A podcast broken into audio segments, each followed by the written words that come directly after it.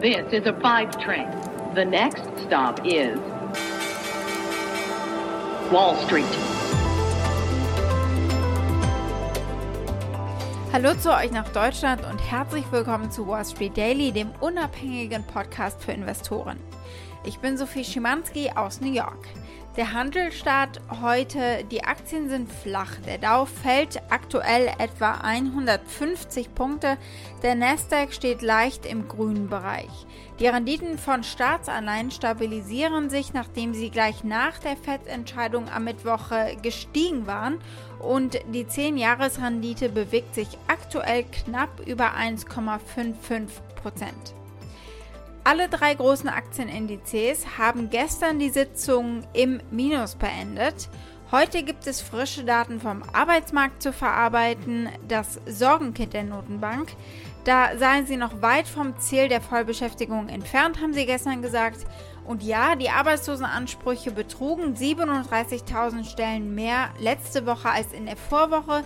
Sie lagen bei 412.000 und damit sind wir wieder über der 400.000 Marke die wir in der Woche davor das erste Mal seit der Pandemie unterschritten hatten. Letzte Woche lag die Zahl konkret bei 367.000 und das war ein Rückgang gegenüber der Woche davor. Also wir äh, sind wieder schlechter, was die Arbeitslosenansprüche betrifft. Heute am Tag nach der Fed-Entscheidung. At the Federal Reserve, we are strongly committed to achieving the monetary policy goals that Congress has given us. Nachdem die Fed den Leitzins wie erwartet unverändert gelassen hat, the Federal Open Market Committee kept interest rates near zero and maintained our asset purchases. Allerdings in ihrem Ausblick eine Anhebung ein Jahr früher in Aussicht gestellt hatte, gingen die Kurse an den US-Börsen erst einmal auf Talfahrt. What did you expect? I'm not surprised by what happened. I'm surprised that other people are surprised. Das war die TV-Legende Jim Cramer zur FED-Entscheidung, die natürlich unser Top-Thema heute ist. Von ihm hören wir dazu auch noch mehr. Die Themen heute. In ein paar Sätzen gucken wir nochmal auf das Notenbanktreffen und äh, darauf, was da rausgekommen ist, aber vor allem werden wir darauf schauen, was Anleger und was die Wall Street daraus machen. Und es sind sich nicht alle einig. Wir blicken als nächstes auf die Aktien der Energiekonzerne Chevron und Exxon. Da gab es eine gute Empfehlung von Morgan Stanley. Gute Nachrichten gibt es auch äh, für den Chip-Hersteller Intel. Da prognostiziert das Unternehmen selbst, dass äh, zehn wachstumsreiche Jahre bevorstehen. Unser viertes Thema ist ein etwas anderes. Es geht um Frauen in Startups und äh, wie viele davon eigentlich neu an der Börse landen. Die Aktie des Tages ist die vom deutschen Unternehmen CureVac, nachdem es einen ordentlichen Dämpfer gab, was die Wirksamkeit ihres Impfstoffs betrifft.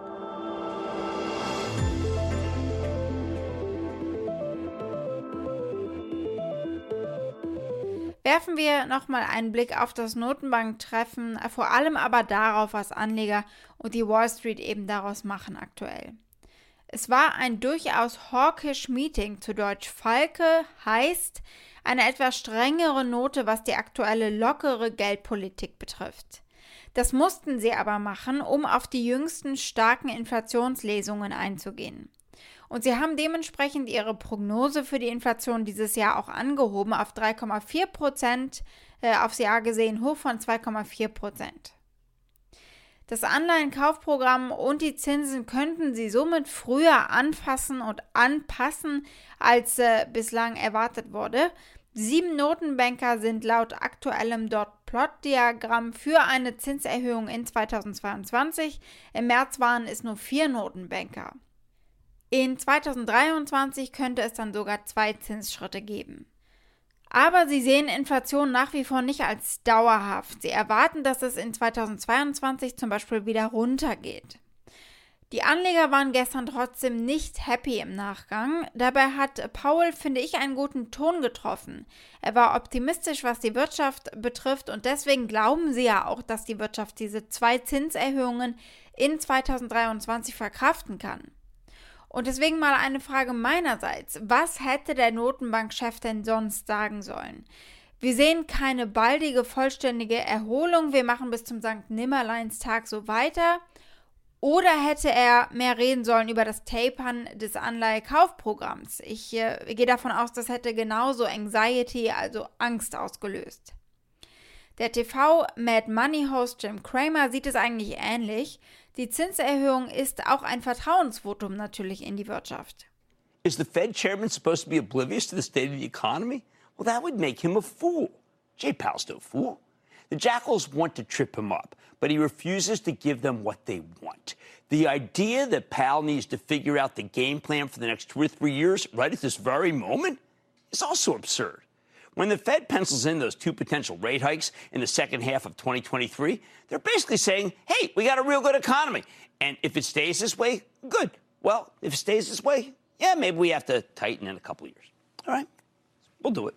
Die Hedgefonds-Legende David Tepper ist der Meinung, dass die Fed einen guten Job gemacht hat gestern und dass es zeigt, dass die politischen Entscheidungsträger nicht am Steuer eingeschlafen sind. Stichwort Autopilot. Er sagte, der Aktienmarkt äh, sei trotz einer womöglich baldigeren Zinserhöhung in Ordnung. Schauen wir mal auf die Zukunft der Ölkonzerne Exxon und Chevron. Morgan Stanley hat da so eine Prognose.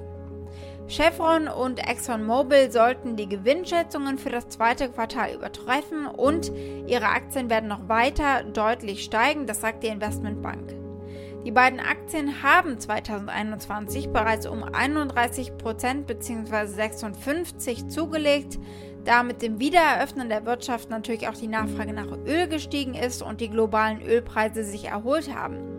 Das Rohöl der Marke WTI, also West Texas Intermediate, lag am Mittwoch über 72 US-Dollar pro Fass, ein Plus von mehr als 49 Prozent aufs Jahr gesehen. Der Morgan Stanley-Analyst prognostiziert weiterhin in der Mitteilung, wir gehen davon aus, dass sich der Trend der starken Ergebnisse im zweiten Quartal fortsetzen wird. Bleiben wir bei positiven Aussichten. Der Intel-CEO Pat Gelsinger hat gestern Abend auf einer Konferenz einige positive Prognosen abgegeben für die Branche der Halbleiterchips. Er sagte, dass er zehn gute Jahre des Wachstums in der Halbleiterindustrie erwartet. Wir glauben, dass sich der Markt und die Welt in einer sehr expansiven Phase befinden, denn die Welt wird digitaler und alles Digitale benötigt eben Halbleiter.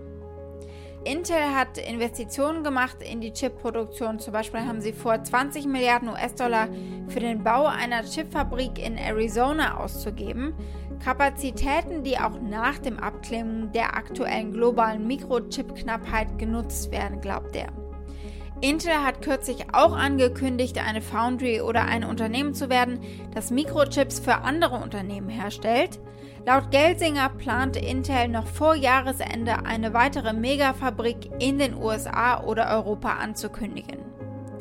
Der CEO sagt auch, wir sind eh schon digital in der Welt und die Pandemie hat es nochmal beschleunigt, diesen Wandel. Und die Chipknappheit hat die Nachfrage so verstärkt und äh, deswegen wollen sie aggressiv expandieren. Er witzelt hier, dass man vielleicht einen Rabatt bekommt, wenn man zwei Fabriken baut, also baue zwei Fabriken, zahl nur eine.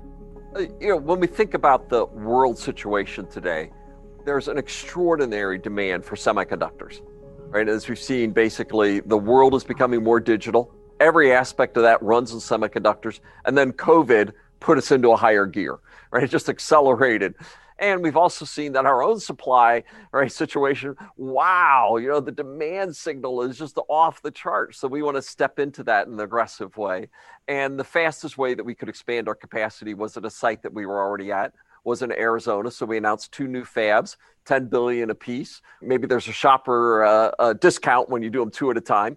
But, uh, you know, also that we announced that we'll have our next major locations in US and in Europe that we expect to announce within the next year as well. So it's 20 billion and more to come. Und dann hatte er auf der Konferenz gestern noch einige Worte übrig für die ebenfalls anwesende Konkurrenz für Qualcomm.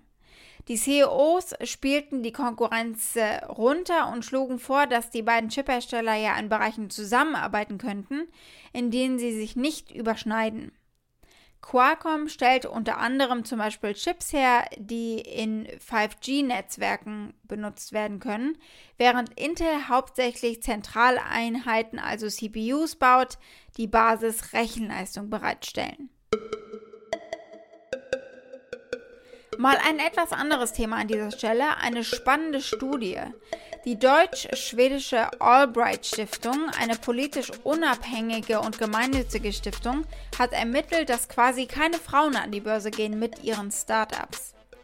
Das Durchschnittsvorstandsmitglied eines Unternehmens, das es in den vergangenen fünf Jahren neu an die Frankfurter Börse geschafft hat, ist im Schnitt männlich in Deutschland. Im April diesen Jahres lag der Frauenanteil in den Vorständen der Börsenneulinge in den Indizes DAX, MDAX und SDAX bei nur 10,2 Prozent. Das ist deutlich geringer als der Durchschnitt aller deutschen Börsenunternehmen. Also da haben die Traditionsunternehmen den Start-ups sogar was voraus. Bei Start-ups nämlich, die im Verlauf der vergangenen 15 Jahre gegründet wurden, liegt der Frauenanteil sogar bei nur 5,4 Prozent. HelloFresh zum Beispiel, Delivery Hero, alles Männer. Die junge Ärztin Sophie Chang hat ein Unternehmen gegründet, das eine Website betreibt, die Kliniken und Patienten aneinander vermittelt. Sie sagt in diesem Beitrag, Frauen traut euch einfach äh, mehr. Im Gegensatz zu anderen Frauen traute sie sich zu, eine Firma zu gründen. Also ich würde mir wünschen, dass ähm, Frauen ähm, mutiger sind, oft in vielen Situationen vielleicht ein bisschen weniger Selbstkritik und Selbstzweifel an sich ausüben und sich ab und zu auch einfach einen stärkeren Ruck geben, sich zu trauen, auch mal in die Welt rauszugehen und etwas zu gründen. Das ist natürlich ein Narrativ, das die Medien und auch die Unternehmer gerne fahren, weil es die Schuld den Frauen gibt, nicht den strukturellen Schwächen im System. Zum Beispiel, weil es viel schwieriger ist, äh, als Frau Investoren zu finden oder Unterstützung bei der Kinderbetreuung, während äh, die Frau eben rausgeht und gründet sozusagen. Mut sehe ich dann nicht als das Problem an, aber das ist ein Thema für einen anderen Podcast.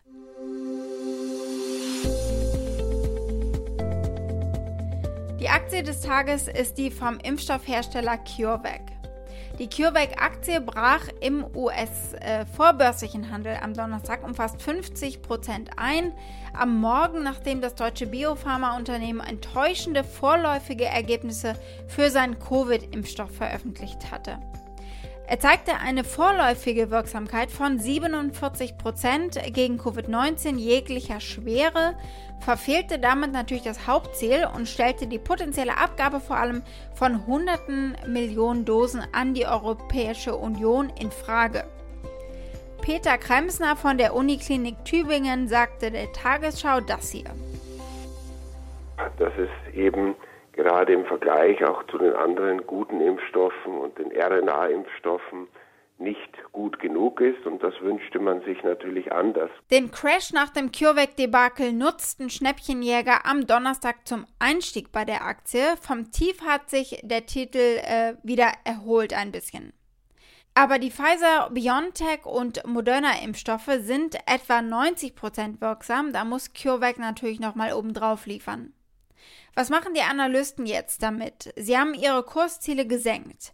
Der Analyst von Jefferies zum Beispiel hat das Kursziel für CureVac von 58 auf 45 Dollar gesenkt.